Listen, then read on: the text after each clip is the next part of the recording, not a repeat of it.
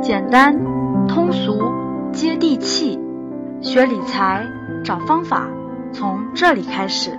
想要学习更多投资理财相关内容，欢迎添加微信 k a t 一六八八六八八。好了，开始我们今天的节目吧。最近这几天啊，也就是几天的功夫啊，两三天的功夫，全国六七个大城市又出了新的限购政策，可以叫做限购升级。最先发出来的啊是三月十七号北京，直接把最重要的两条大家看到了，第一个有自住房的算这个首套，第二个有过贷款记录的，甭管你在全国各地贷款记录还是买商业住房的贷款记录，只要是买不动产的贷款记录，都算你有过首套房了，首付比例调高到了百分之六十哦，大家要知道百分之六十啊。商住房五十年产权的商住两用房调到了百分之八十，这个政策是非常厉害的。为什么呢？为什么呢？因为大家想一想啊，过去的时候二套房这个首付是百分之三十五、百分之四十，这一下能调高到百分之六十，增加百分之三十的付款量。那大家想想这个概率啊，一套房子原来值个这个五百万，那我付一个三五一十五一百五十万，我贷款就可以买到这套房子了。现在需要付多少？五百万房子，五六三十，三百万，首付款三百万，那这一下就卡住了很多人利用这个银行资金、贷款资金炒房子，或者是这个买房子的资金量一下就卡住了。商住两用更是百分之八十的，相当于必须全款。这两个政策可以看得出来，利用银行贷款杠杆比率是大大降低了。那在北京推出大概就一两天的时间啊。三月十八号、三月十九号，长沙、青岛、保定、石家庄，就好几个城市的这个限购就全面升级了，就是门槛更高啊。比如说广州，过去社保是交满三年，现在必须是五年了，那很多人买不了了吧？以前长沙是不限购的，就外地来的户籍随便买买十套都行，现在只能限购一套了。而且你第二套首付比例提高了，各个地方都在提高，为什么呢？从整个这个限购升级能说明什么问题呢？我想讲几点。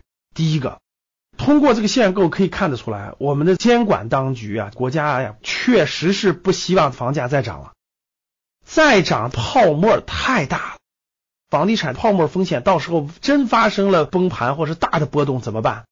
这是与国家两会刚定的严控金融风险这个政策是不相符的。所以围绕这点可以说两点。第一点。咱们的政府部门也不希望房价再疯涨了。第二点，更不希望房价泡沫破灭。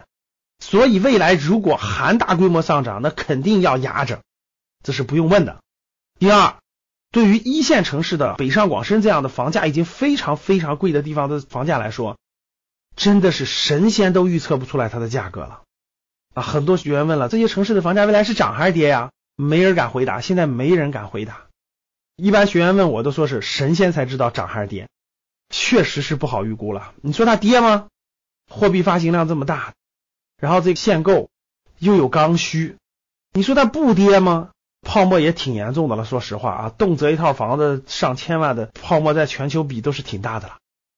但是到底结果怎么样？不知道。刚才我说的前面这两点，我相信大家应该理解，咱们的监管当局是不希望它疯涨的。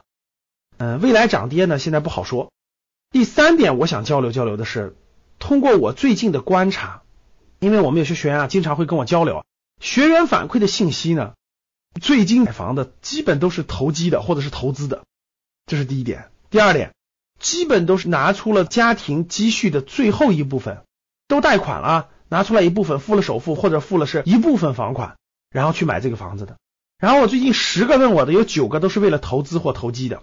然后这十个里头有九个都是拿出了家庭现金储蓄的最后的一部分钱，有点很像什么阶段？你们知道吗？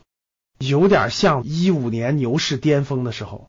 我个人觉得购买力啊，对房子的这个购买的这个支撑的这个资金的力度，可能要衰竭了。这只是一个判断啊，供大家参考。你觉得呢？我们做一个互动，好不好？A。你觉得现在房价还是低，未来继续涨？B，你觉得未来三五年很难涨了，至少短期内吧，一两年内很难涨了。C，你觉得房价到头了，未来是一个漫漫雄途啊，慢慢的一个下跌的一个过程。我们主要指这个大城市的啊，我们主要指一线大城市的，其他城市的很多还挺便宜的啊，也不高。我们主要指一线大一点的城市的房价。那你会选哪个呢？我们来个互动，好不好？好的，还是三点。第一，欢迎大家订阅这个栏目，点喜欢。第二，欢迎大家互动。第三，欢迎大家分享朋友圈。好的，谢谢大家。感谢收听本期节目。如果想要获得更多投资理财相关内容，欢迎添加微信 k a t e 六八八六八八。好了，我们下期节目再见。